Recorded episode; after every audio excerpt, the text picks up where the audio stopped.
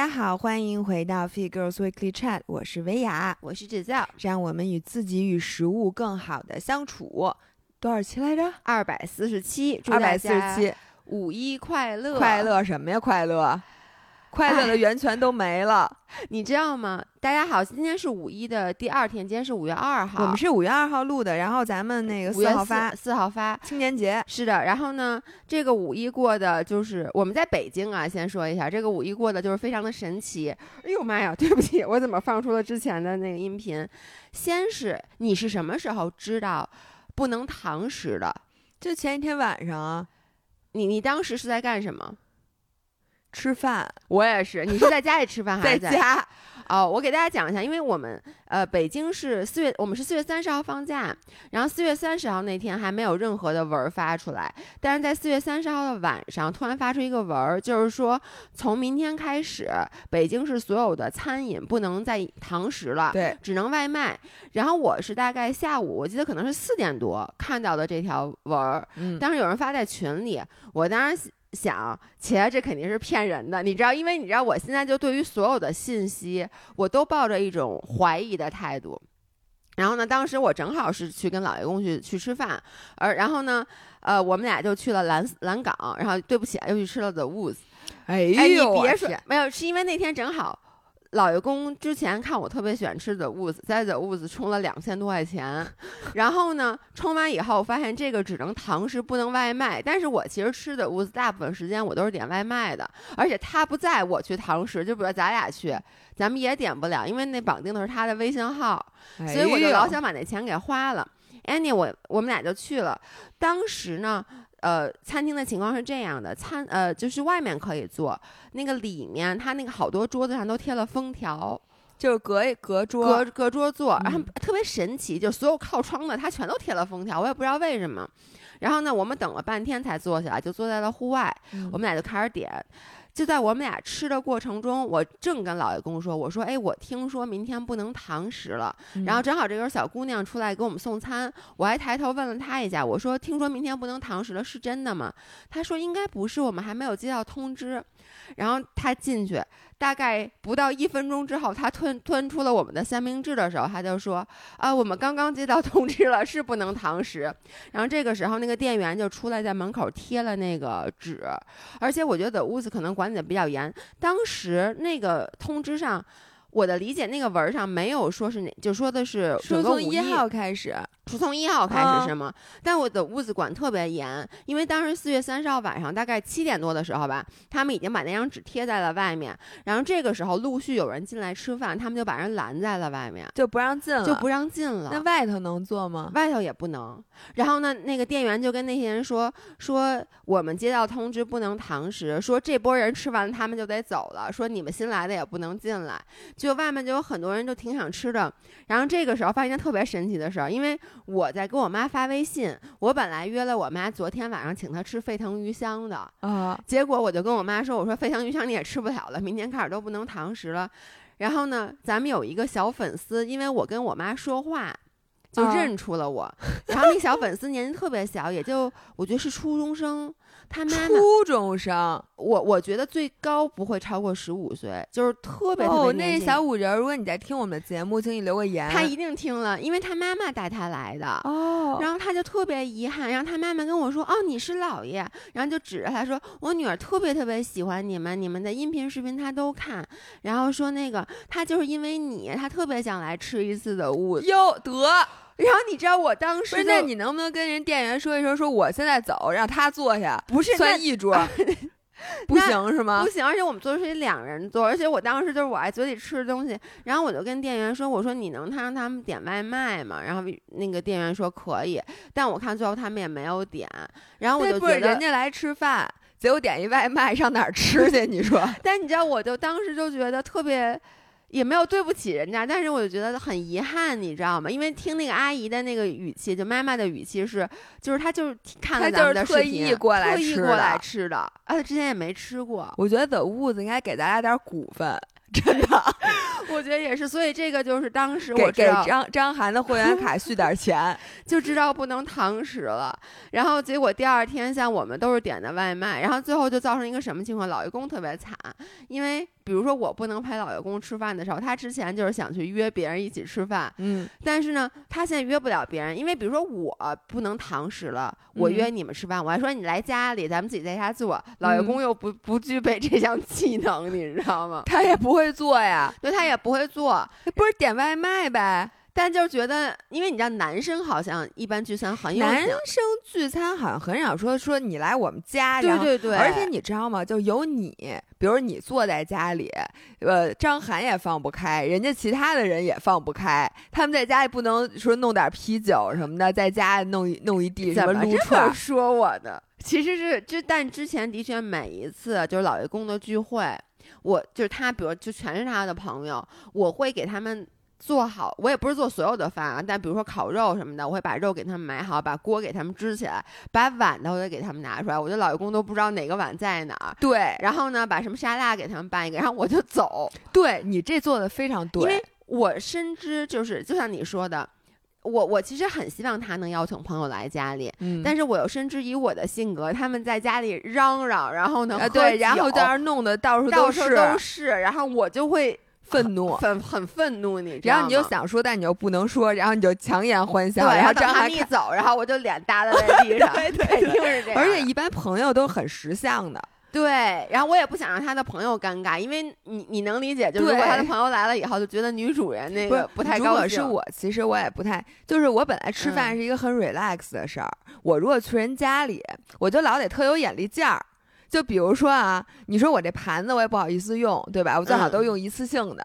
然后我就觉得有一次性也不太环保，然后用完了之后，那桌子你还得给人把桌子擦干净，你也不能拉了一地。你老得说，哎，我来帮你收，哎，我对，来帮你收。然后完了之后，你还得嚷嚷着说你你想去洗碗。我一想，我一个在家自己家都不洗碗的人，我上人家家洗碗去，你就觉得哎呦，还是出去吃好。对，所以他这个这个政策出的好，就是真一下杜绝了。从意义上减减少了聚会。你想啊，很少有人就说，哎，那在外面吃不了，咱们回家就会减少一半儿。我觉得至少，至少对，因为除非像咱们这种特别特别熟的，就是我其实不太会邀请不太熟的朋友来家里，嗯或者就是或者人多了，我也不太会邀请人来家里，嗯。因为你不好收拾，你知道吗？但是，所以你知道昨天给我饿成什么样嗯吗？昨天是这样的，那个我们昨天去爬了三峰，嗯，三峰就爬一整天嘛，然后并且，哎，你把三峰的海拔说出来吓唬吓唬大家，海拔就是不是海拔那个什么爬升，哦，没有，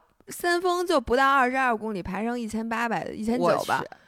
对，啊反正就是，然后我们是十七八个人嗯一起。你想，你从早上九点开始爬，嗯，一整天等于没吃饭，你嗯兜里也就揣点儿那什么。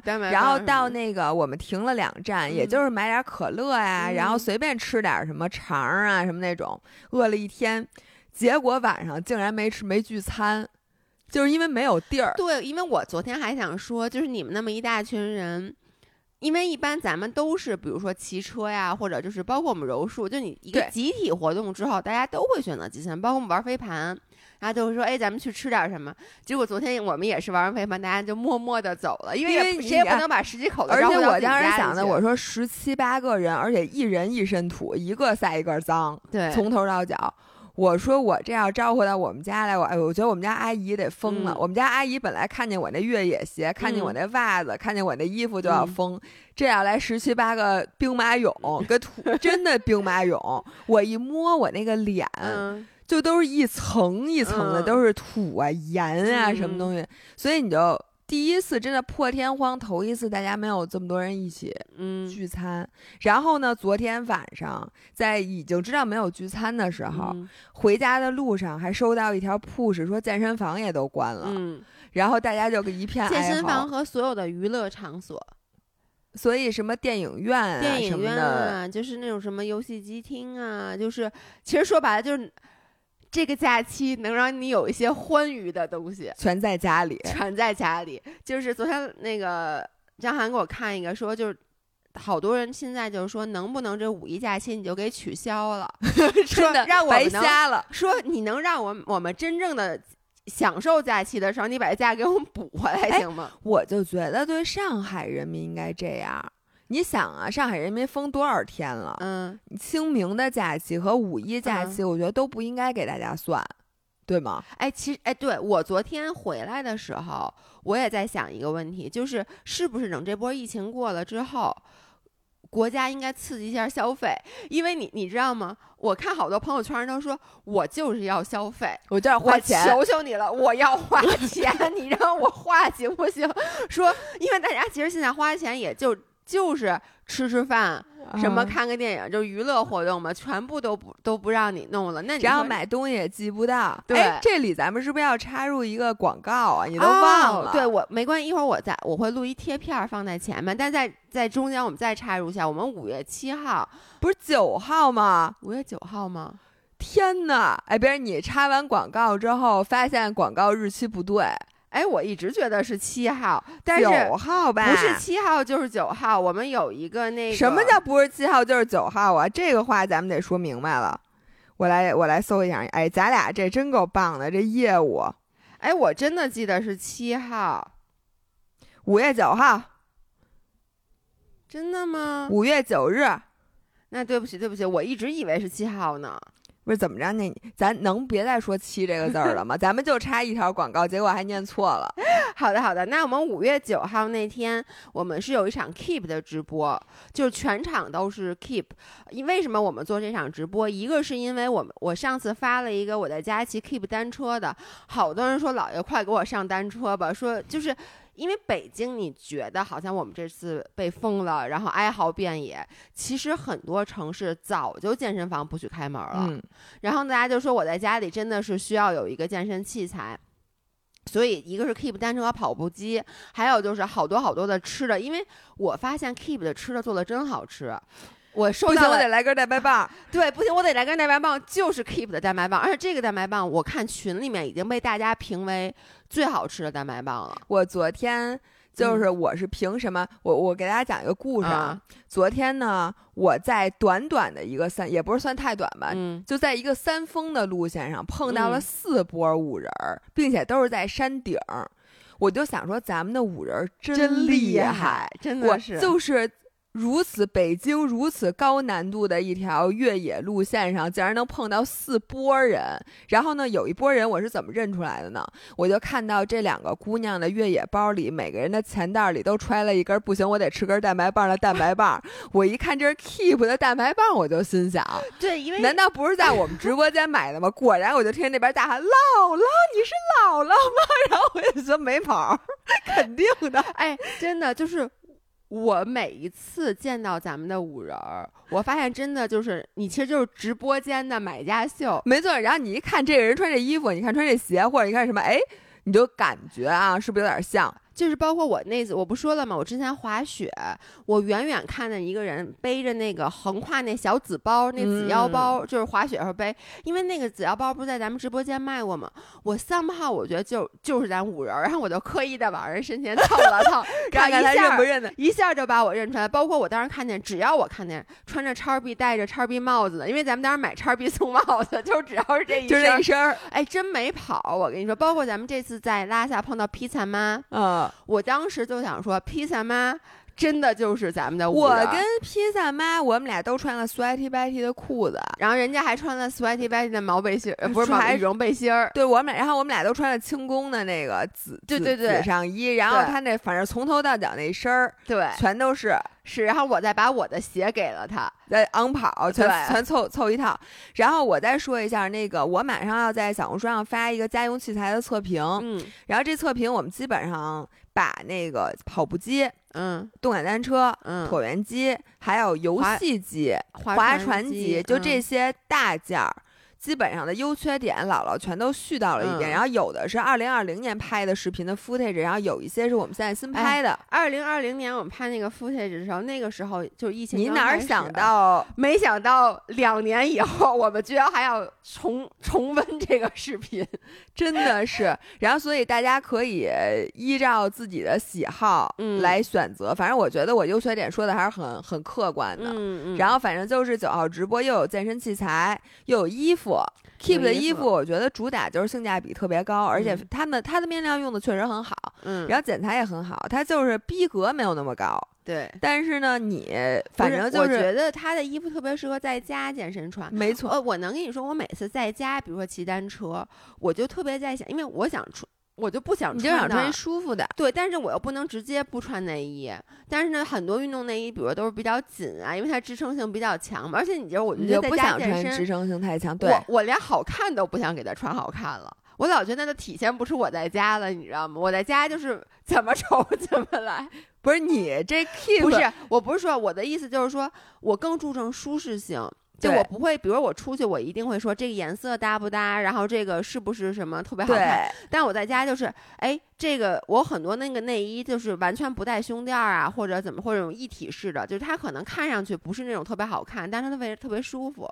对，反正一大波儿呃性价比很高的衣嗯服，然后一大堆吃的。姥爷，今天我们俩就要开始分赃。哇塞，你们都不知道，我到时候我会我拍一张照片给你，让你们看一下。我今天昨天晚上到家收到了两大箱多少吃的，然后老爷公当时看那两箱吃的，就问我一句话说：“咱俩是要被隔离了吗 这是居委会送的物资，那这物资可有点忒丰富了，真？”的。呃，我们接着说那个，说到你去跑三峰，啊。说说健身房都关了，这啊是咱们，然后说完了，不是，然后我就想说，嗯就引出来一句是什么呢？嗯我觉得就是这个玩户外的人，嗯真的是受影响受最小的一波人了。嗯就是昨天健身房一说健身房都关了，然后我发现，因为我们这些就是从健身的人群嗯整体来讲，我们这群人应该是算是最淡定的了。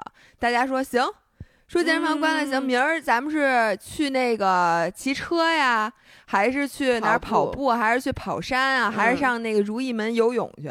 反正你想的好像没受什么影你响。还能有一个游泳，我能跟你说，本来啊，我这个五一我也没打算怎么去健身房，嗯但是呢，我确实是想去游泳。啊，然后健身房一关，这个就是我当时唯一一个想，哎呀，没法游泳了。照你嗯这么说，其实河里面，我们家楼下那河里就能游，是这意思亮马河里就有公开水域下水点儿，然后如意门我们十五号还有一个接力比赛呢，正好我穿上胶衣，我先上如意门练练去。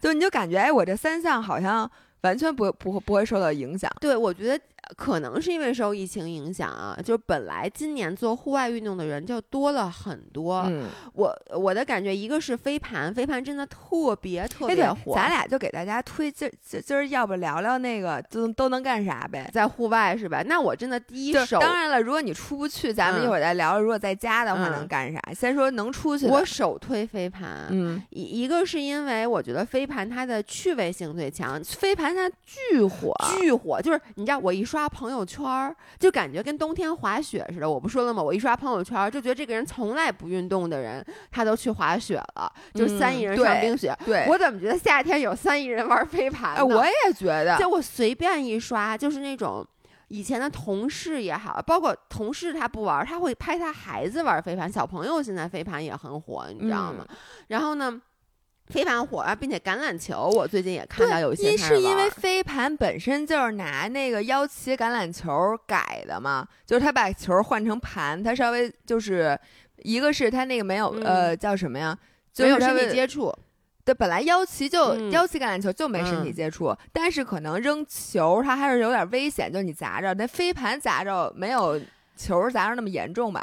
对，而且我觉得扔，我觉得橄榄球可能还是比难一点儿更难且更累一点。对对对，所以他可能就改成这，所以现在飞盘一火，带的那个橄榄球也特火。对，你知道飞盘火的程度，一个是我发现我周围的人都在玩一个是我们昨天一开始只是说几个人去组一个飞盘小局，结果中间还换了两次场地，就、嗯这就是我想说，虽然说。他要求只是室内健身房关门，但其实很多公园也关了。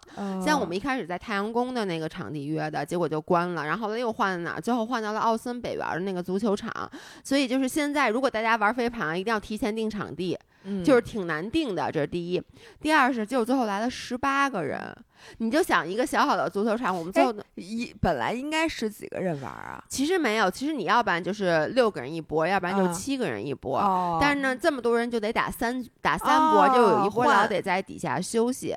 是的，但是 in general 就是我觉得飞盘我说为什么特别好，一个是它是户外运动，它可嗯能现在受影响最小；一个是它是一个社交类运动。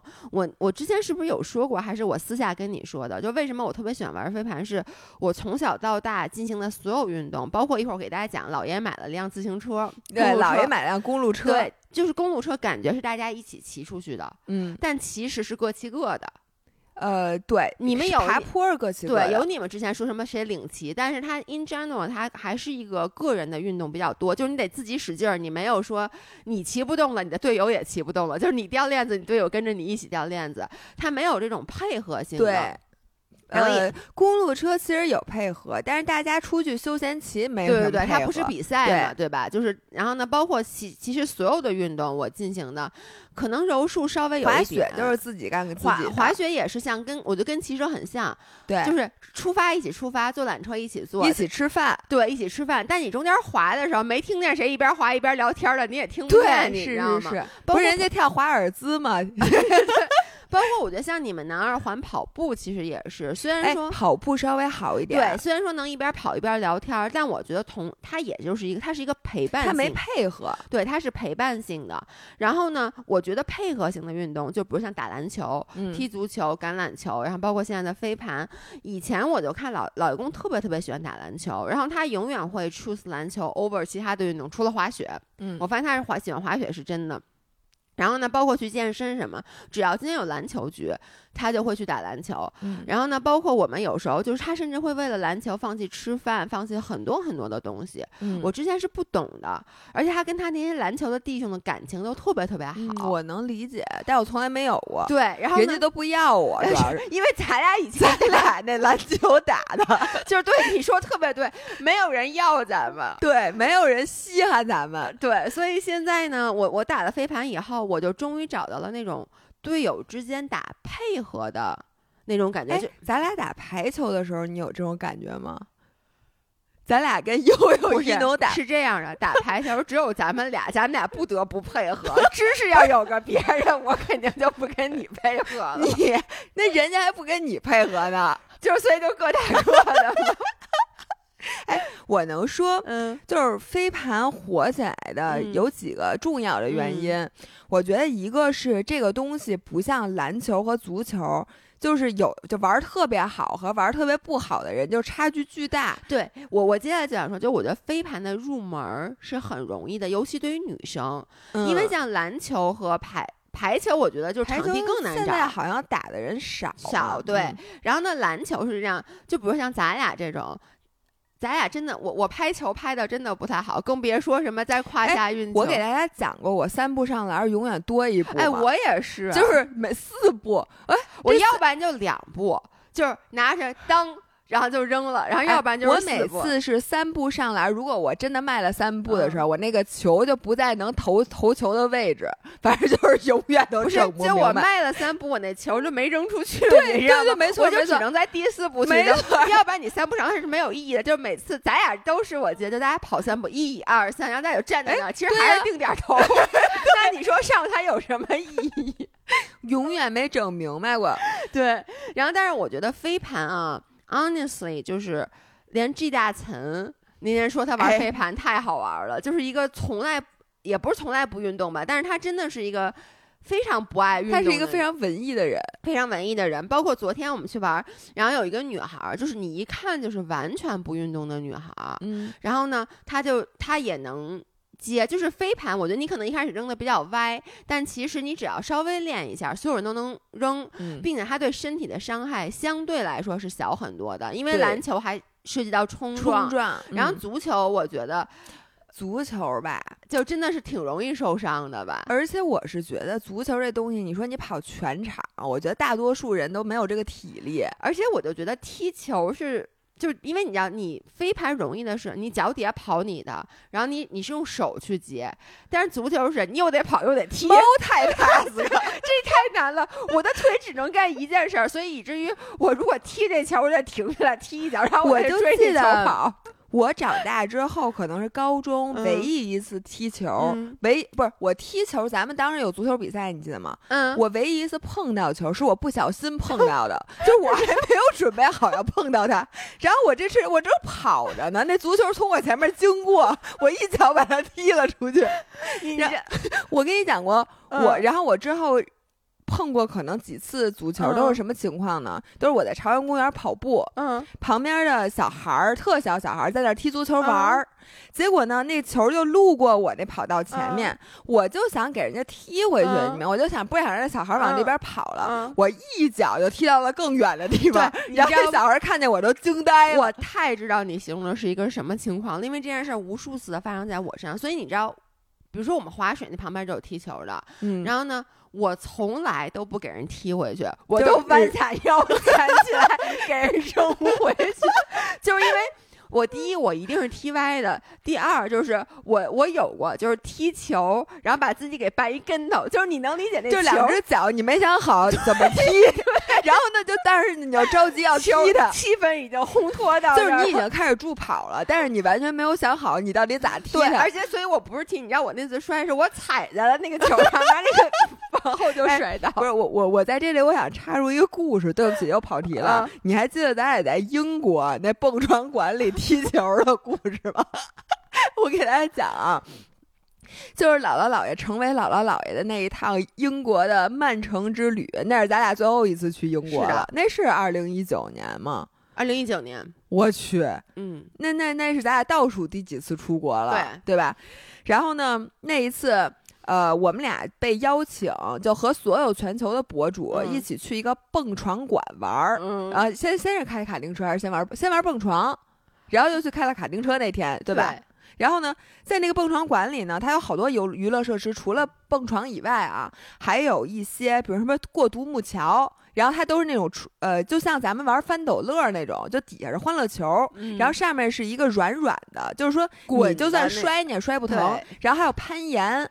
然后还有一个就是它会扫，然后你在那儿不要不就跳，要不就蹲下，对对要不然对对那棒子就打到你。大家知道，就是一个圆的，然后旁边伸出来各种各样的那个棍儿，叫什么啊？那个呃，快乐大本营有时候有那种游戏，就是对对对，然后嗯你就在那盘上，你要不然这棍儿过来的时候你就跳，啊你要不然蹲蹲下对对，然后它有各种高度的，反正你就玩儿。嗯，然后呢，像我呢，除了那蹦床，我觉得我还勉强能蹦，但是蹦床太累了。不是，我就想说，咱俩蹦床，当然人家一蹦就能蹦好，然后咱俩老找不着那劲儿，对对对，越蹦越低，就在坑里。就是老是那蹦床往上弹的时候，你知道应该往上，咱俩这个时候老往下，就就把那蹦床的，就每次你们蹦过蹦床知道，就那个劲儿特别不对，然后你在上面就很尴尬那种。然后特累，那大大腿很快，但是后来大家蹦的还是还对后来蹦起来了后来找着劲儿了。然后我发现就是其他的运动我都不太行，就是那个跳的那个，嗯我觉得好累，我完全不知道那东西它乐趣在哪儿，就是你躲那棍子，嗯我不太懂。不是咱俩每次都被抽嘛，就要不然哦，但是那还好那不疼。对对对，我最大的优优势在于忍疼，就是我的天赋在于忍疼。然后那攀岩，一、嗯一步都攀不上去，你进吗？它咱俩是斜着的。对对，咱俩主要是没有鞋，我跟你说，工具不对，工具不对。嗯，嗯好吧，反正就那也不行。后来呢，我们俩就来到了一片偏僻的场所，那个场所呢是一个踢足球可以的。射门儿，它是这样的，它那个前面有一个移动的跟小人儿一样的东西，嗯就那个棍儿可以来回来动，然后你踢球就要穿过这个障碍物，然后就进门了。等于它是一守门员。对，但是呢，那个机器当时没有开，嗯，我们俩走过去拿着那球准备踢的时候，有来了一工作人员说：“哎，你们俩是要玩这个吗？”说这样我我去后面把你那东西给你开开。我们俩就说：“行行，你就开，我们俩先试试。”结果我们我们俩发现，在完全那个机器没有开的时候，我们俩一个都没踢进去。所以你咱俩每次不都踢那小人上？当时我不就说了吗？我说其实这是一打靶的活动，这不是，我们就不要避开它，我们就是要对，踢它。就是那前面那小人儿压根儿没动，我们俩每次都能成功的命中那个小人儿。你然后后来那你记得吗？那工作人员没给咱俩开。不是，然后我就特别怕他问我是哪国人，你知道吗？我觉得咱中国足球已经很丢人了。如果他看到咱俩踢球，人家就能理解为什么中国就是足球是这样的。我就特别怕他们俩问，我特别怕那工作人员问咱俩说你们俩是中国的主要？当天还有很多博主，就英国的居多啊，因为大家都知道英国足球确实厉害。结果我们俩在那儿踢半天，就一真的是不是，然后那些？其他的博主来了以后就开始颠球，然后不是，我能随跟大家形容一下，就是很近，并且很近 偌大一个门，特别大，前面什么都没有，空无一人，一个障碍物都没有，嗯就是一个孤零零的一个小树干儿立在那儿，我们俩愣一个都没有踢进去，而且而且我踢的我脚生疼，而且不是每次都打到那小树干，有时候咱俩就打偏门框对上。没打到门框，就偏的就就不感觉感觉是那边有人说，哎，你把球踢给我行不行？就是 传球的，你知道吗？那真的一百八十度的错开了那个门儿，所以所以就我们俩就属于，咱俩这干嘛呢我？就是给大家讲为什么飞盘好。哦哦哦，对，就是相比起来，飞盘真的就是入门要容易很多。大家还记得我之前讲过我第一次玩飞盘的故事，嗯，然后呢，就是完全接不着什么的。我现在、啊、大神了，没那那完全没有，就莎莎和一心都都玩的莎莎进阶了是吧？哇塞，莎莎现在是除了男生以外，就大家又该说我们男男女不平等，但我不跟你说啊，真的这个运动上面讲，男生就是他们跳得高跑得远，因为我们都是混场玩，没有嗯说男生和女生分开的。莎莎是除了男生以外打的最好的，哟，莎莎第一，她有战略，但主要因为她天天跟胡灵大变态一起，胡灵大变态会给她讲，刚才胡灵大变态刚给我发了条微信，嗯，说来我们家练胡灵嘛。然后呢，这是第一，第二是就是莎莎接盘和扔盘都很准。第三，我发现玩飞盘啊，就是区分于好的飞盘手和不好飞盘手。我个人感觉啊，至少嗯在我们厂里面，我现在是一个什么水平呢？就是如果他扔我扔的比较准，我嗯还是能接着的。嗯，然后呢，我一般往外传，基本上我也能传出去。哟，那不错。但是问题是，很少有人会扔给我。但是现在那天我那天跟老爷公急了，是真跟张涵生气了。就是因为他没扔给你是吗？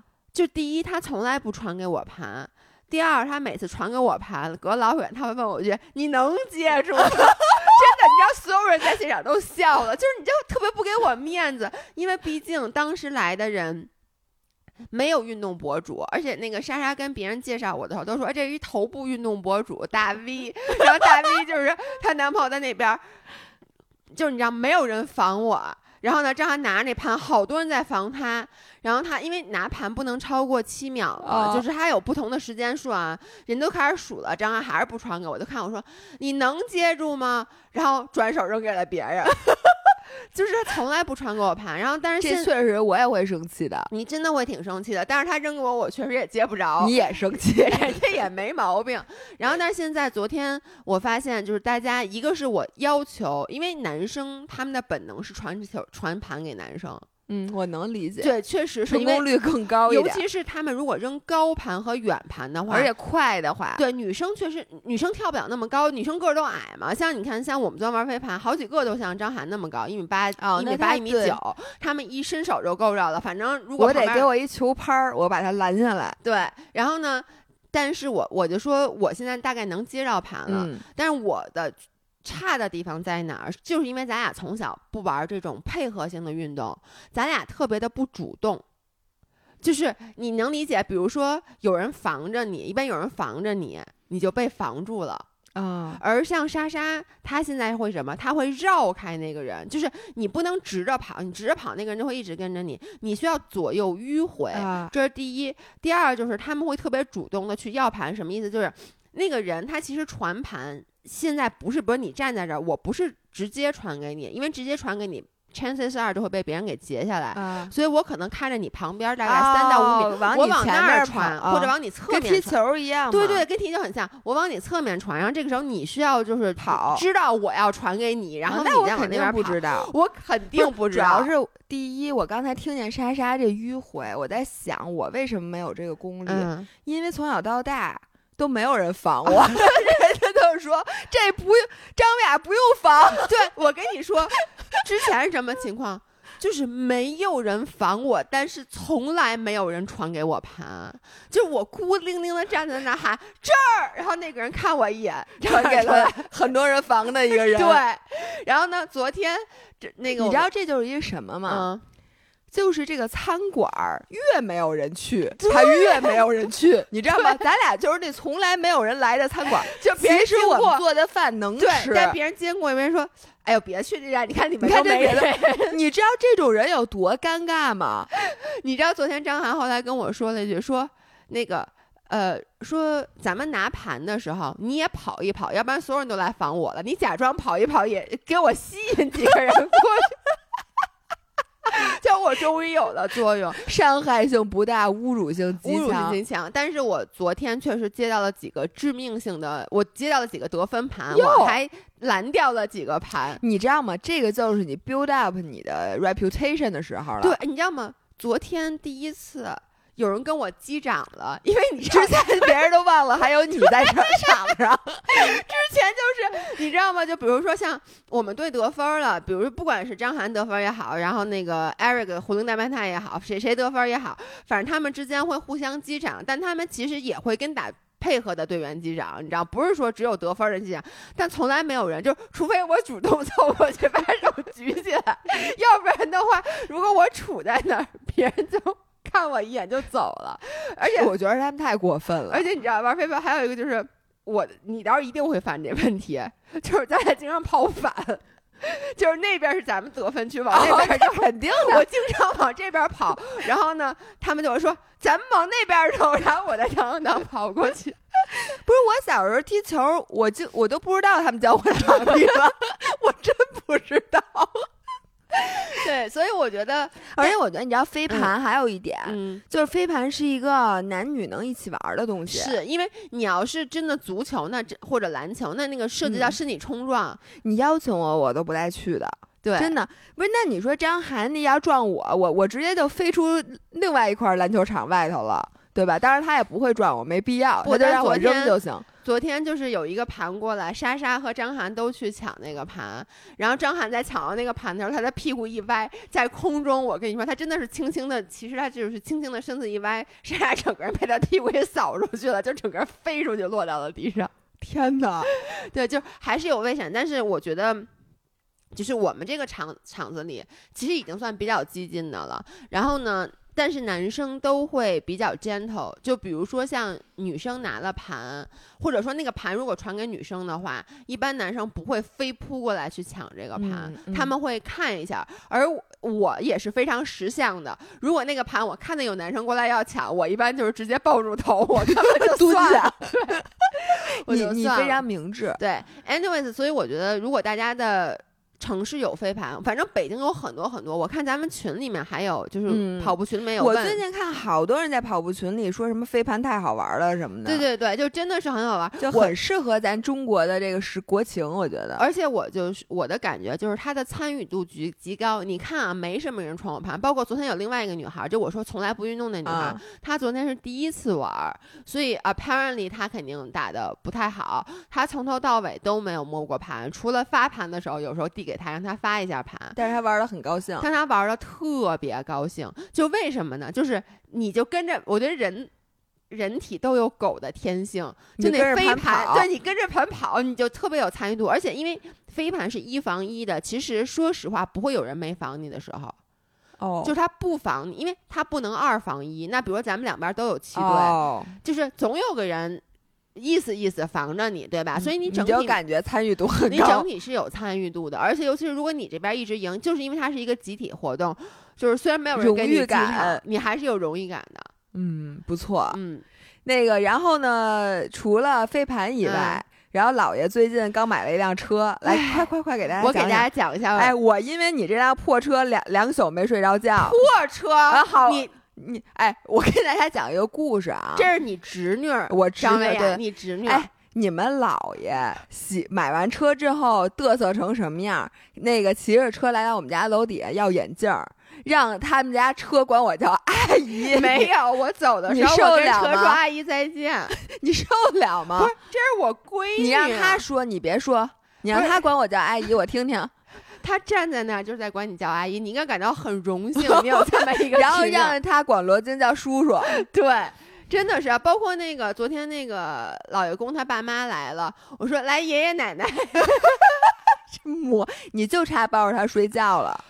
我这个是我这辈子，我实话说啊，是我长到三十六岁我拥有的最好的一样东西，真的。你这个一下儿就用“醉”这个字了吗？不是，就是我活到这把年纪，就是完全是我拥有的。就是你你你，因为你知道吗？那天我跟姥姥说，我为什么特别激动，包括买了这个车，我后来也没睡觉，没睡着觉，没睡着没睡着，是因为你真没睡着觉啊？我真的没睡觉，就我特别开心，而且你看那天我嘴都咧到合不上了，就我是的，特别特我那天别开心看到你之后，我就感觉你今儿哎，生一我想问你买车有这么开心吗？没有，我一点儿都没有。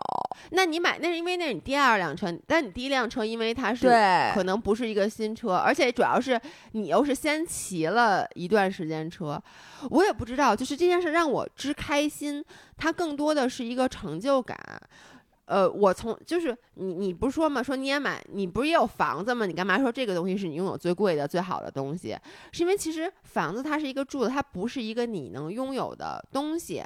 然后我从小又对汽车呢？我对汽车不感兴趣，我我的汽车是我爸我妈用我的指标他们买的，对吧？嗯我没有买过自己的汽汽，车没有任何的感情，我我觉得也是因为我没有买过。就是你看我们家现在的车，就没有让你自己从头开始挑选对。，exactly，就这是我从小到大第一次我来挑选，它完全是属于我的并且它是你觉得完全属于你的东西里边最贵的一个，对，嗯所以它，sense，而且它的确又是对于我来说，我是有点够着买，就它挺贵的。嗯，然后你如果买一个便宜东西，你不觉得，但是你就觉得你这东西挺贵的，然后你又一咬牙一跺脚，真把它买了以后的那种感开心那种开心。我给大家讲一下我买车的经过是这样的，大家还记得我们上一期 vlog 里面。还有一个咱俩坐在的 Woods 吃沙拉的镜嗯头，然后我当时说，我说我不会买，这是这样的，先是一个镜头是在那车店里，姥姥说，哎，车我已经给挑好了，给我选了一个那个，当时那个爬坡嗯架，我说这多少钱呀、姥姥说七万，我说这放下不买。然后那个吃饭的时候，我又说，我说我其实觉得我不用买车，然后以后咱们出去玩，我要喜欢我就租车就完了。姥姥说，嗯，没错。然后呢，给大家讲啊，然后我们就去了林芝骑车，骑车这一路经历对大家都知，道对，大家都知道。但是我跟你们讲，他姥姥是这样的，一开始姥姥就说啊，他就租车就行了。后来骑了两天，姥姥就开始说，哎，我跟你说，你下次买车的时候一定得买什么什么。我说这什么什么怎么回事儿？然后过两天姥姥就说，哎，这个车架你喜欢吗？说我觉得其实你买这个也行。后来就说，哎，我觉得要不然你别买爬坡架了，你还是跟我买个一样的哎车吧。我就问你，我说这话的时候，你嘴上说不要不是要，你你心里是不是很受用？但是你没有征求我的同意，就是你的态度。但我说完话之后，你是不是听了之后很开 你？不是跟我商量说，哎，要不然你还是买一辆车吧？我觉得你他上来就是，哎，你下次注意啊，说这个你不是买你买车的时候要注意什么什么什么什么什么。告诉你啊，说你看这个颜色，我觉得这个颜色可以，我就莫名其妙的，好像就觉得我该买车了，你这哎哎，真的，就老爸我跟你说，全是你的我错。都是我的错，我的天哪！然后我们就回到北京，literally 是回到北京的当天，我们下了飞机，我回了家，然后我们的领队糖糖他直接去店里面，他到了店里面。就拍了两张照片发到了我们的汽车群里，直接艾特了我说：“姥爷，店里来了两辆新车，你看看，我觉得特别适合你。”然后姥姥直接引用了一张照片，说：“好看！”叹号。对，哎，你知道我当时就有一种感觉，我说这是命啊！这，你说，哎，你嗯回来那天车里、那个店里倒的这个嗯车，嗯，颜色是不是很适合你 是，？S L 七跟我车一样，嗯哎，你说这不就是为你留的吗？号儿也合适，对，号也合适。灰姑娘的水晶鞋，只不过人家水晶鞋可以直接穿走，你这得交钱。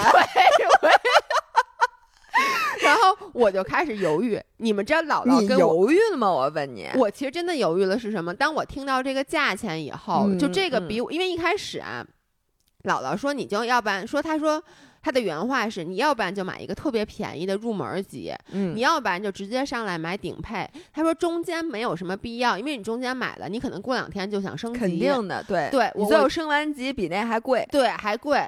然后呢，所以我当时就犹豫半天，然后我就觉得。我我也不想买一个凑合，因为我就要买凑合，我还还不是是租租呢对对我确实也想买一个贵一点儿的，但是我当时内心就没有想到那么贵。嗯，然后姥姥给我报了价格以后，她自己也说，她说我觉得你也挺贵的。然后她说我，因为姥姥不有两辆车嘛，她说嗯要不然你先骑我之前旧的的旧的那嗯辆，她说你也能骑，说给你调调座儿什么之类的。然后我当时想也是，所以我确实这么想的，但是。姥姥说：“你先骑我那辆旧的，你先练练锁，你先确定一下你是不是要买。”然后呢，我说也是。然后说完这句话，我们俩都沉默了。然后那天晚上我们俩都没睡好觉。我没睡好觉，我能理解，因为我真的脑海里又想买，又觉得贵，又想买又觉得贵。你姥其实也不光是觉得贵。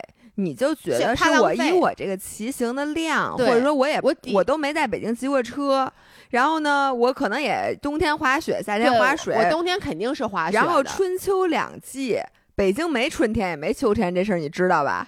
反正就是我觉得现在就快到极限。为什么我这两天我说赶紧骑？因为我觉得等再过两天再热，我就骑不了了。对，所以你就在纠结。对，然后，我你操！我跟你说，我姥真的跟我说，给我发一个说，我昨天晚上没睡好觉，他从来没给我发过。我基本上很少说失眠。嗯，我那天晚上，我就我就觉得我既睡着又没睡着，你能理解吗？我都觉得这钱应该让你出，要不然你这失眠哦都白嗨吃了。你要说钱我出，我就不失眠了，肯定不买呀、那但是你要早说嗯这句话，我就特踏实睡一好觉。然后我就在想，我说我要让他买了吧，嗯，我就老觉得他不会骑太，就我觉得这么嗯贵的车，你要是不骑它，你说你给它搁着。太浪费了！嗯我说，而且我已经有一辆车，我那辆车要卖，你说你不接着多浪费？我那车这个什么什么，这个轮组什么，这都特别好的。嗯我说你要让我给别人骑，我还舍不得。我就想，哎呦，来回来去琢磨，来回来去琢磨。但是，哎，我想，我根本就没想到的是，哎，我现在给大家讲第二天啊，第二天姥爷是这么说的，他呢肯定是要去车店，不是是这样的，姥姥说我的车，说你。因为他那辆车叫小咕噜，他有一名字，嗯他那辆那个二旧的那辆车，他说我今天早上已经洗好、擦好了，给他打了气，姥姥还哭了一鼻子。哎，我不知道，我我在这里想问问大家有没有我这种感情，就是我卖我的汽车的时候，嗯我明明是我新车已经买好了，而且我非常非常期待，嗯。我很兴奋。但是呢，当那天晚上人家说把我这辆现在的汽车给嗯开走，旧车开走卖掉的时候，然后我进车里其实是去拿我那个什么行驶本儿、嗯。驾驶本儿，然后拿我看检查一下我车里还有没有我的东西。嗯哇塞，给我哭的哟！那天晚上，就我坐在车里，而且我摸着那个车，嗯我原来从来没有过这种感觉。尤其是你，你想你换新车，肯定是因为你旧车你不满意啊，对不喜欢了，也不不就觉得旧了，又对，就而且就是你有更好的选择了嘛。哎呦，给我哭的那叫一个惨。但是第二天喜提新车的时候，还是就是那种 一点儿都不喜笑觉颜开，就是当时还给我我自己拼了一张图，就前一天晚上那哭的样儿和第二天喜提新车那样儿。这个就是渣男渣女的特质，就是 你表面说我很伤心，我不想伤害到你，我很爱你，但是一一有了新欢，甩就主要脸就把就旧爱一第二天，第二天喜提新车嗯马上就不是我了，然后嗯开着新车倍儿美，但是就很伤心。我那天就是我这辆车我是肯定要卖的，嗯，然后我已经准备好了，而且我在已经不骑了这个车，我在嗯很你不骑台子。很久了，我从台子上都拿下来，你想，原来这是我在骑行台上骑的车，嗯我都给拿下来了，就准备好要卖的。但是呢，那天说那个老爷要骑，我就开始把这个车擦干净，嗯然后把油上上，嗯然后把那个轮组打上气，因为那个轮组都没气了，嗯你知道吗？打上气。哎呦，我一边擦一边那个眼泪哦，就噼里啪啦的，我哭巨惨然后给我。发一微信，特别多条，姥姥很少这么给我发微信，说你一定要照顾好我的小姑儿，我告诉你，说你要好好的对她，什么我可舍不得她了，什么她陪我，她陪我走过了多少公里，什么对对乱七八糟对对对对，特惨！哎，我跟你说，我真是白哭了。我想假如我觉得我哎，然后呢，姥爷他是这么跟我说的，说这样说你陪我去趟车店，没有，你问我，你说那咱们还去车店吗？我说我不是得买锁鞋吗？我跟大家讲没是这样毛病吧是这样，对对对，他他开始说，我就跟他说，我说我一晚上没睡好，我说我还是决定这样，嗯，我说你先骑我这辆车，你先练练上下锁，你先参加几次活动。我说这样呢，你就会更能知道你想买什么样的车，你对它的需求，并且呢，你你愿不愿意骑。嗯，然后姥爷说行，姥爷的原话是好，我也是这么想的。然后我就说，那你还去那个店看那个新车吗？我说你要只买锁鞋的话，在望京店就可以。然后呢，姥爷说我还是去吧，我看一眼。头盔在那个店呢。啊，对，这头盔可拿贵了，咱们。然后我上次回来的东西落的那个。我说好。然后你知道，同学们，你们知道我干了什么？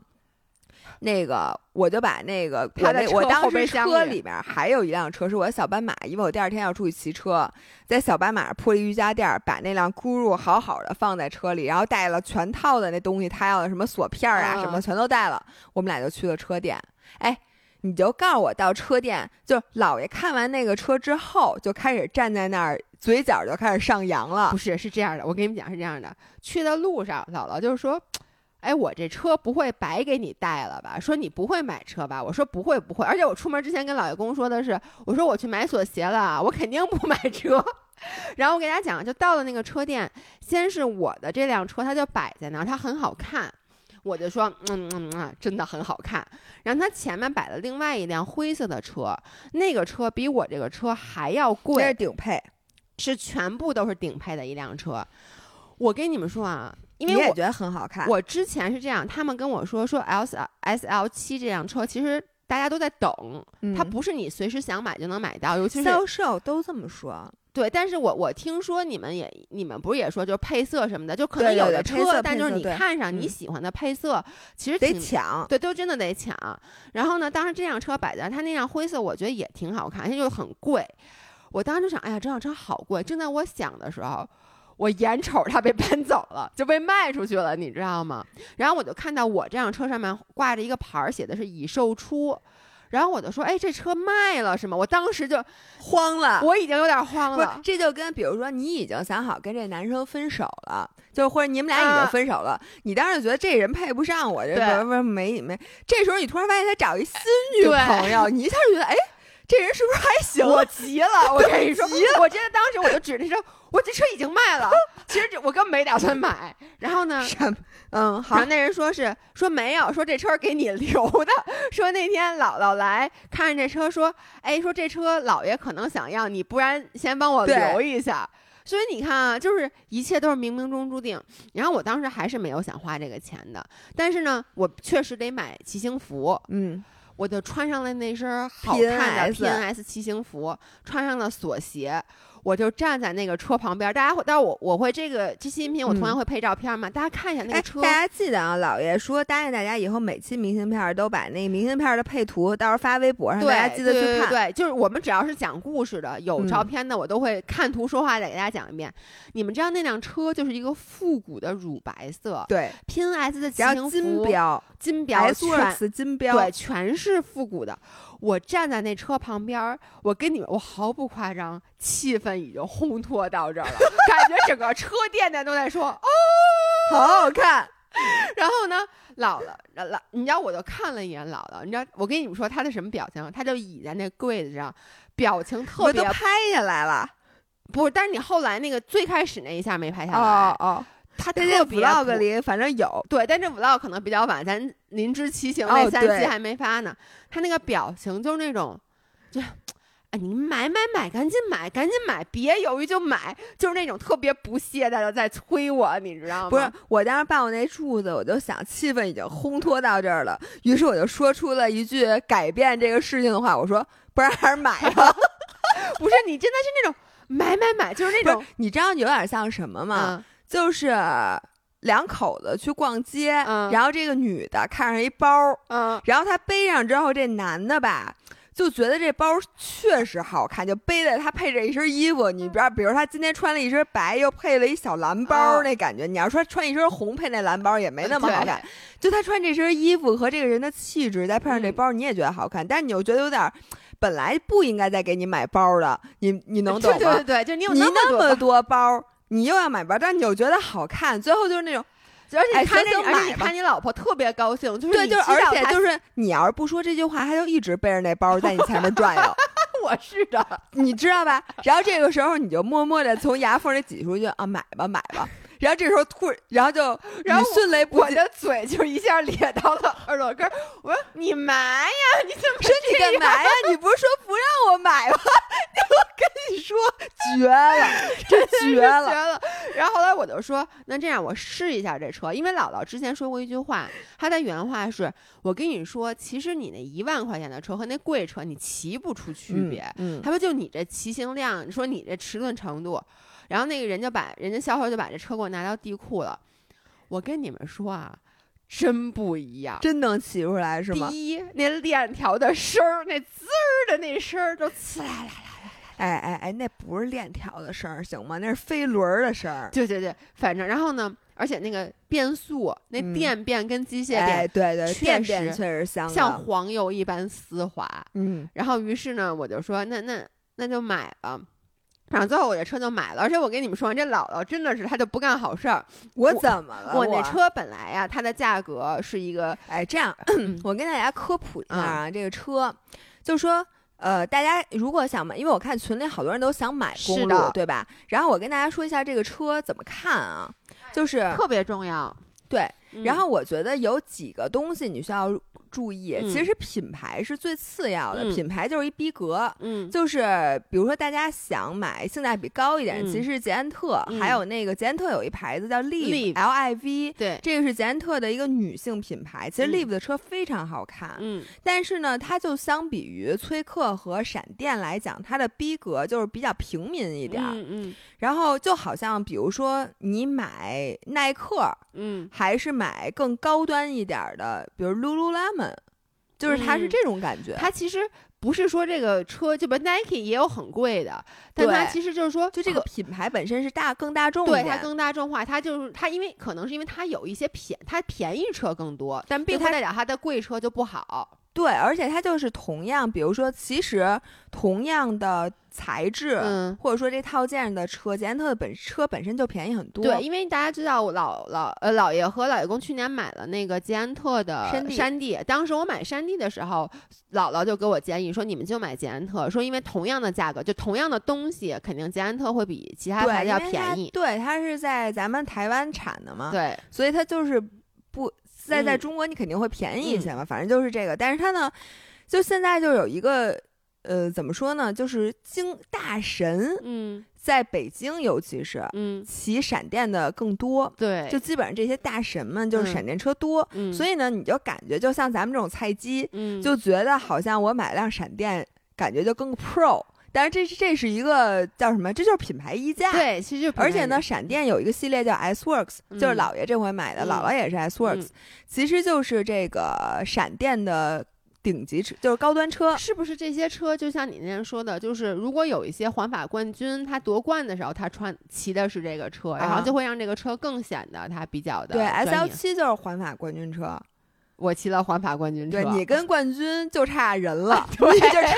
已经到位了，你知道？你现在已经没得赖了，你知道吗？就是当你买了顶级车之后，嗯你会发，当你还骑不快的时候，嗯你就知道只能赖自己了。原来还可以赖车，对对。然后所以嗯就是。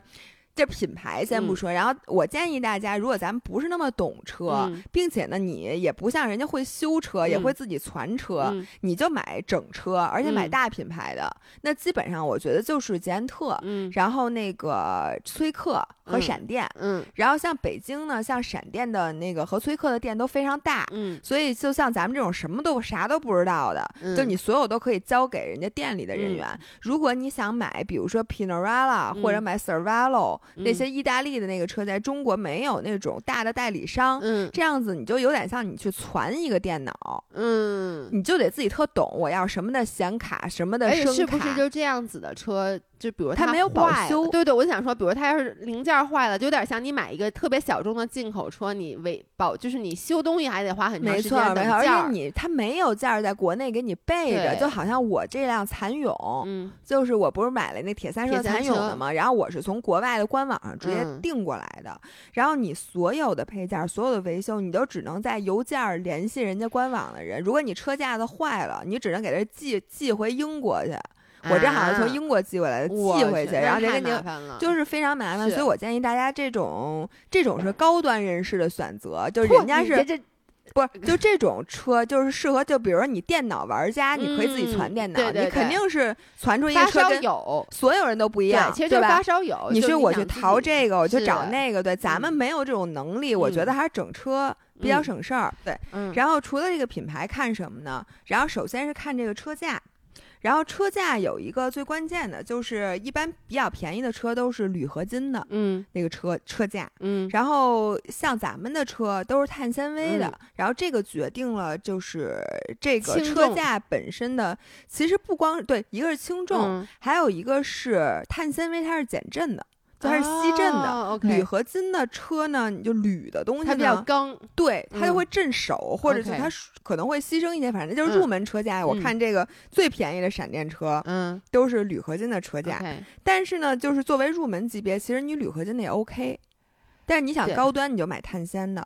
对，其实还是要看你骑多少。如果你只是想在就城市里面骑一骑，就你不打，算这里啊，咱们不做推荐，啊我就给大家讲这个便宜和贵嗯都看哪些，对都哪些区别。所以这个是一个是车架，而且并且车架呢，它区分很多。比如说这是一个破风架，破风架的意思呢，就是你适合平路，它是气动性非常好的车架，嗯就更适合平路骑。嗯然后还有专门的爬坡架，嗯，那爬坡架的就是它气动性可能没那么好，但是它可能是超轻的，嗯。然后它很适合爬坡，对，并且车架和车架还有就是它的舒适性不一样。嗯车架不是一三角形，大家都知道，但这三角它是哪种三角？它这三三个的角度嗯决定了你这个车装出来是很激进的，就适合竞速的。嗯就是竞速什么意思呢？就是你其实就是你能趴的很低，嗯你落差非常大的，嗯还是是一个舒适型的。就你做的比较直，对，做的比较高，然后你嗯能骑长途的时候骑得很舒服。然后这里面我就建议，如果是新手买车，你肯定是要先注重舒适舒适性，因为如果你弯腰撅着屁股那姿势，你坚持不了多一会儿，你这个乐趣就全全都没有了。对，而且我我发现真的就是，我一开始看车，姥姥给我看一什么车，我说哎这好看，姥姥说好看在哪儿啊？我说这颜色好看，就是我觉得新手买车可能一开始看的都是涂装，就这个颜色，然后然后姥姥就说说那你看这个和这个的区别呢？我除了颜色是看不出来的，就在我眼里，就像跟姥姥刚说的，那自行车架都是一三角。就是爬坡架和破风架，他一开始跟我说，我说都挺好看的呀。他说你看不出来，这个比较复古。说你看这个是什么？你圆管儿那个对行车管，然后这个内走线，那个不是内走线，这是破风把，那个是那个对，我对于我来说都是自自行车，对都是自行车。所以我为什么当时嗯说，其实我真的挺建议大家骑一段时间车，嗯你可以租车，或者你多看看再嗯买，嗯再或对，或者是你先买一辆入门的，你先骑一年，嗯再买好车呢，就是因为人对车的审美是需要培养的。我最开始就是我买车的时候，人家那个。跟我懂行的大神跟我说一大堆什么，你这个轮组怎么着，那个套件或什么的，我最后就说我想要这白的，你就跟你能懂就吗？咱俩不是一样吗？你跟我说半天，我说，哎，我不想要红的，红的不好配衣服。对，没错，就是你最后就说我想要白的，就是你啥都不知道。但是呢，这种情况下，你现在可以，就是你买的车架嗯是你喜欢的，没问题。但是你骑着骑着，等你有审美的时候，你可嗯能就突然对自己车不满意了。嗯，所以你如果上来买一个最贵的呢，你最好就是在专业人士的陪伴下比如说，你，如果你身边像我一样有个姥姥，就对她已经骑了很长时间了，然后他就能给你一些对，比如说你可以让这个专业人士给你选几款，对你在这里边挑你你喜欢的白的，或者你喜欢的黄的，对你不要在那个一大片里面挑。嗯然后，所以你得告诉他你的，比如你告诉他你的预算嗯是，比如说呃一万到三万，嗯还是说三万到五万，还是五万到还是一万到十万都行，就是没有预算，嗯你让他给你选几款。嗯，最适合你的说，你你还得告诉这个人什么呢？你说你想在哪儿骑，嗯。大概骑多长，平嗯。均的骑行量，嗯。这样他就能判断他给你推荐一个什么样的车是嗯比较适合你，嗯是给你一步到位呢，还是嗯。先给你推荐一个舒适型的，怎么怎么样？轻重他也得看嗯。你的身体的情况。对，所以这个我说完了是那个车架。嗯然后另外一个非常重要的是套件，嗯套件是什么意思呢？就是你整个这个变速和传动系统，这个系统呢是基本上也决定了这个车三分之一的价格。挺很重要，很重要。那首先呢，有机械变速和电子变速嗯两种。我建议女生你就踏踏实实选择电子变速。但你知道电子变速一般就三万起了，好像。对，这这这个系统本身就挺贵，的，确实确实。。对，然后基本上呢，两个顶级的品牌，一个是禧玛诺，另外一个是速联，我就不往下讲。并嗯且现在呢，最流行的是十二速的。嗯呃，你别看十二速，十二速的指的就是说这个变速有多少个档，嗯十二速和十一速差挺多的。就是说十二速能帮助你，呃，骑的更叫什么？该快的时候更快，该慢的时候，该轻松的时候更轻松。对，我给大家解释一下，这个十二速和十一速，就是这个速有什么区别啊？其实就是他把那个分得更细了，然后这个嗯时候，一个是你更容易找到那个就是适合你的那个就是阻力也好，是什嗯么也好。就比如说有的时候我就有这种感觉，就是我是加一档吧，我觉得太轻了。我减一档呢，我又觉得太沉了。嗯，就是当当当它那个十二，就是它那个分得更细以后，你就更能找到那个，哎，正好我这时候觉对得特别舒服或者有的时候你十一速，你可能爬坡挂最后一档你也蹬不动。。对，但是十二速你就蹬得动了，对，这样就可以会再给你骑了。对，给你更多的余地。对对对，所以这个套件大家一定要问清楚，嗯这是什么档次的，嗯然后给问告诉那懂行的人，让他帮你判断这个嗯车值不值。嗯另外一个关键的是轮组，嗯，就是自行车好不好骑，跟这个轮组关系最大。那肯定。你想，那轮子是着地，就跟嗯你跑步什么最关键？嗯那肯定鞋呀、嗯对吧？嗯所以轮组是非常关键的。嗯然后轮组也是最贵的之一，也是嗯占了另三分之一的价格，等于车价三分之一。嗯套件三分之一，轮组三分之一，嗯基本上就这个。然后轮组呢，就是大家选大品牌，然后现在这个轮组啊特别乱，这市场、嗯有很多牌子呢，就是有乱七八糟的，好像还有假的。反正就所以大家选轮组的时候，最好还是你要不就到大 4S 店选整车，嗯你要不就就找一懂行的人嗯帮你挑。然后高框比较适合平路，嗯，低框比较适合爬坡。嗯我建议女生新手不要买特高框的轮组，因为你那侧风一吹，你可能就倒了。对我前特别陡。天我们前天那个风特别大，嗯连我我我一直以为我这是高框，我这不是高框，也不算高框，但是嗯我跟你说，就是罗罗京骑在我前面，我骑在他后面，然后林那个琳琳跟在我后面，就是你能感，就是我们就画龙，哦，就连罗京都被差点就差点给吹到山上，因为那天是四级到五级的风，嗯那侧风一来，他那种大体重都压不住。是，嗯就是这跟轮组反正关系很嗯大的。然后呃，还有最后一点的细节，就是嗯我建议每一个骑车的人都配一功率计，嗯，因为嗯如果你车上没有功率计，你嗯永远都不知道你自己骑什么功率，你也就没法科学训练，嗯，就你啥都不知道，等于盲骑。我现在有功率计，但没有码没有码表，等 因为姥姥跟我说码表要要什么要要有活动是吗？加名吗，好像是所以我就没舍得买。对，所以呢，你当时加那钱，主嗯要是因为你原来那套件没有功率计，然后功率哎计呢，是这样的，我之前这车吧，反正就是是一个，它是之前那个整车叫什么叫次顶级，对套的套件对，然后我当时说那就买吧。我这话说说完，然后姥姥开始跟销售聊上，当然当时销售跟姥姥很熟啊，姥姥所有东西都跟他那买，他说。次顶级说，哎，要不然你给它都换成顶级，跟我那一样的得了，就是完全忽视我的存在，所以我就莫名其妙的买了一辆，就是我除了轮子以外都是顶级的，对，不能叫轮子，叫轮组。我要在轮组我老说那轱轱辘 对我之前老说没毛病轱辘。轱辘，对对对，是其实我有喜欢的轱辘，那天我看一轱辘，我说哎这轱辘挺好看的，我一指，姥姥就把我手打下来，说那是你配指的吗？然后我一看那轱辘四万六，六万多，六万多六万三那轮我我你说你配指我不？配，我不配，你我我建议你都不要摸它，我是我没敢摸呀，那太贵了，万一给人摸漏气了，我这 轮组不会漏气，那上面没有轮胎，那只是一圈儿，哦，那外面那个轱辘就是那是一外边套上的，啊好吗？猴皮筋儿绷上好的。的好的。对，有，咱们咱们这一期聊到现在，开始给大家。但为什么我觉得这个其实挺重要的？一个是我我可能以前不骑车，我没有感觉，但是自从我我买了车以后，我比如我骑车上路，我会发现这路上现在骑车的人真的挺多的。对，就是呃，一个是我觉得因为疫情，就是好多大家也出不去玩儿了那种的，还有就是我觉得北京这两年，至少在北京，我的感觉就是，其实它的空气质量治理的比之前几年真的好很多。就是咱们好天气越来越多，我觉得天气好的情况下，大部分人还是会愿意在户外做点什么的。所以你看，现在卖的好的两种车，一个小布，嗯嗯，一个是公路，都卖的特别特别好。是我每次在闪电店里就觉得他们车。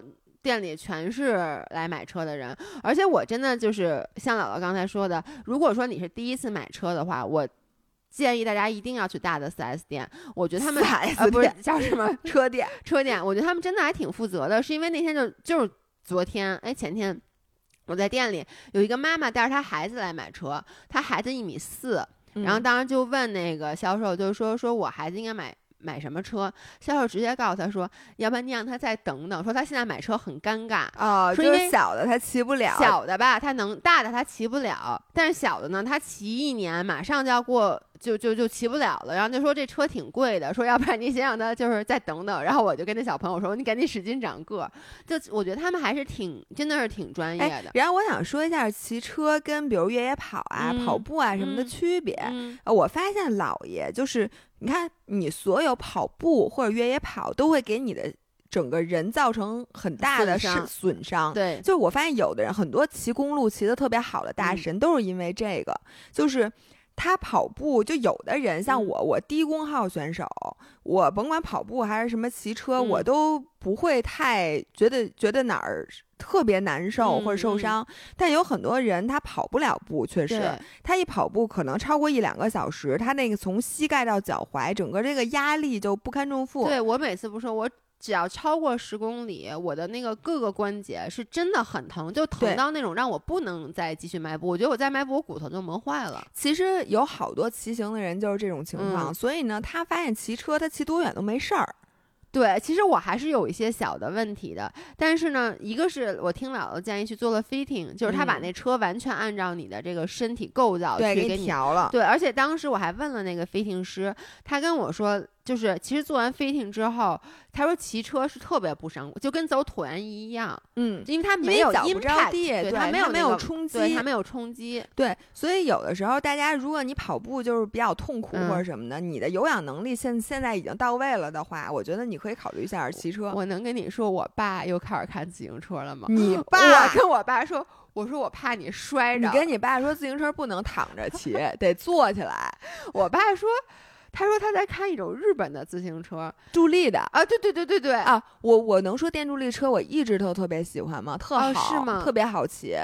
哎，那我觉得那个那种是挺适合老年人，因为我爸之前他买了买过一辆折叠车，嗯，但他后来不骑，其实有两个原因，一个是北京的路况确实没有那么好，嗯，尤其他上班那条路就有很多那个电动车呀什么之类的，还有一个就是我爸他那个骑车就那个他还是觉得累。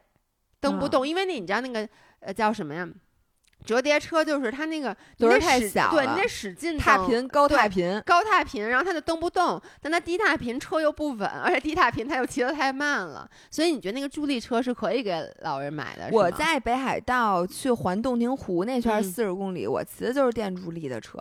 然后呢，那电助力车就是上坡的时候它给你助力，下坡的时候它回收那个热能，我觉得挺好的。但是骑四十公里后来它就没电了，它它没电之后就不那么好骑了。最后那大坡我推上去了，因为那车巨沉，你知道吧？你当它一旦没电了之后，那个车就会变成一无比就是一个电动车，但是你得靠蹬的电动车。对它。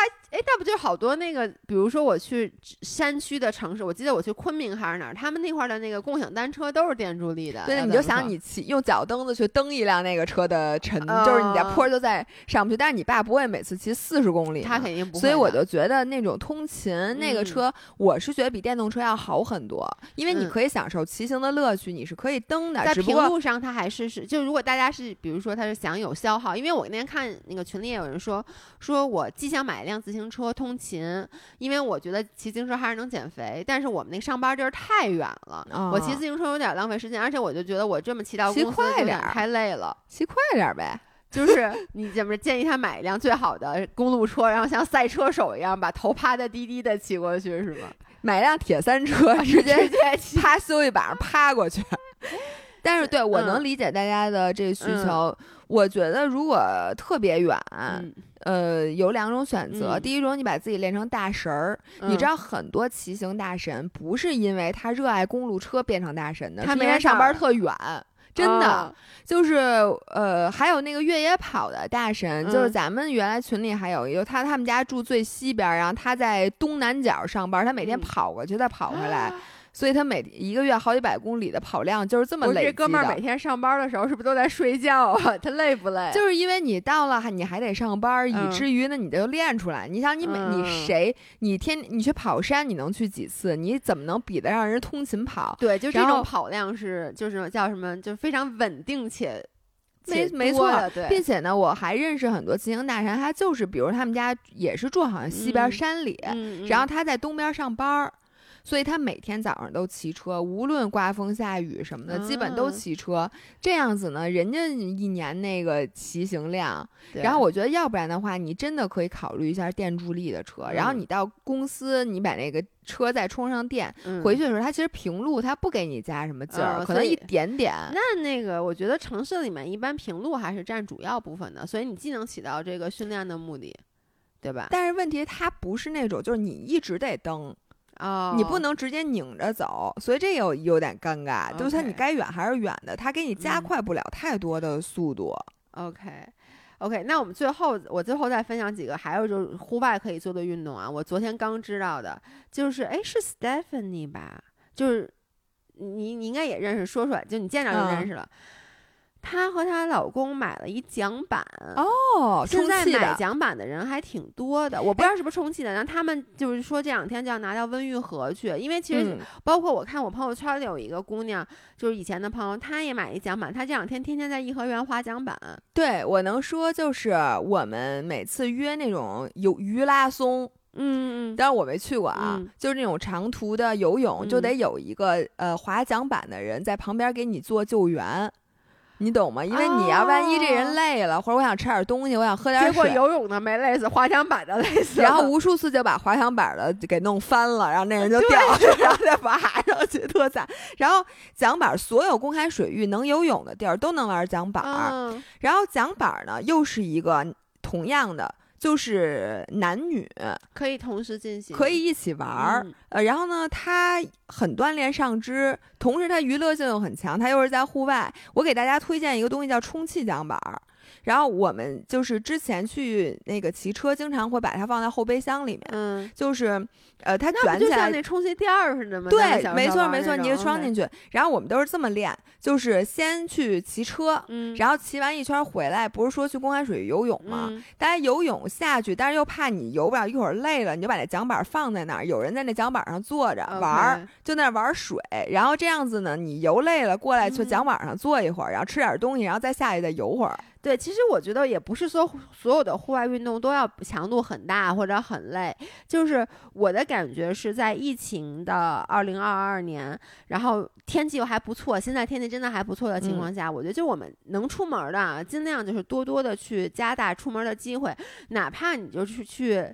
外面坐着，但是我听说现在公园里是不许野餐的，好像不许搭帐篷，也是因为疫情的原因。嗯因为疫情。但是你知道，昨天特别逗，昨天我就骑车回家的路上，你能理解，就是边儿上那绿化带，就是里都有人露营是吗？就是有人在旁边野餐，就还不许搭帐篷是不许搭，但是你说我累了，我坐在这边儿，我坐在。草地上，我吃两口零食，你能把我赶走吗？是的，所以就多多就一堆儿一堆儿的，你知道吗？就大家没法去公园里面，大家都到 绿化带上面去野餐。我能说，昨天我们去三峰，嗯然后一路上就是所有的山顶都有人露营，嗯就是自己从那个嗯停车场背着帐篷上去，嗯然后有的他也不是认真的说要住在那儿，嗯就是搭一个那个天幕，嗯嗯，然后大家坐在里头。喝喝咖哎啡。我能跟你说，咱们说这几样运动特别搭吗？嗯山地车，其实山地啊，因为嗯那个你一般露营的地方，它旁边不能骑公路，就没有路嘛，对对对，就骑骑那种山地。嗯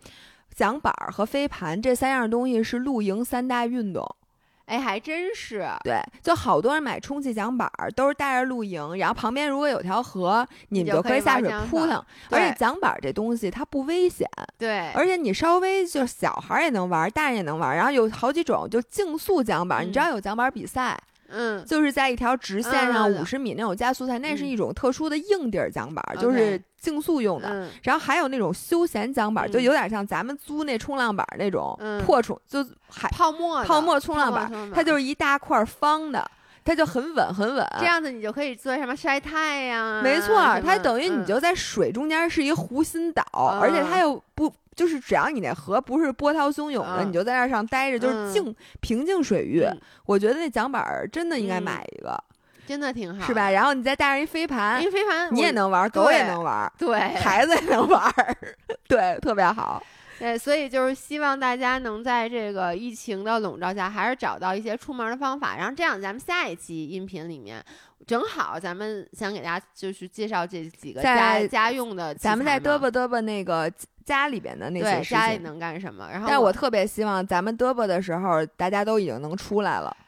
咱真的周五就已经发了，哎我觉得周五真的选，我就希望我在想周五能不能餐厅开门营业，能让选哎，我觉得不能去外面吃饭这件事儿，其实我跟你说，这就真的是叛逆。你说平时吧，我也没有想在外面吃饭，他一不让在外面吃饭，我你怎么就那么想在外面吃饭这？怎么就那么想去下馆子呢？我也说不这样，清楚咱俩叫一外卖，然后咱俩坐那饭馆门口，咱俩路边坐在地上吃，总不能有人管吧？我跟你说，那天真的就有人买了 The Woods，他不是不让坐在里面吗？你知道那个蓝港那个，就是他这边餐厅，他对面不就是那个河边边儿吗？他们就坐河边那个哎，台阶上好主意吃走吗？走。走走，先做核酸去。好，那就先这样，然后咱们周五再见。拜拜记得我们九号直播，拜拜。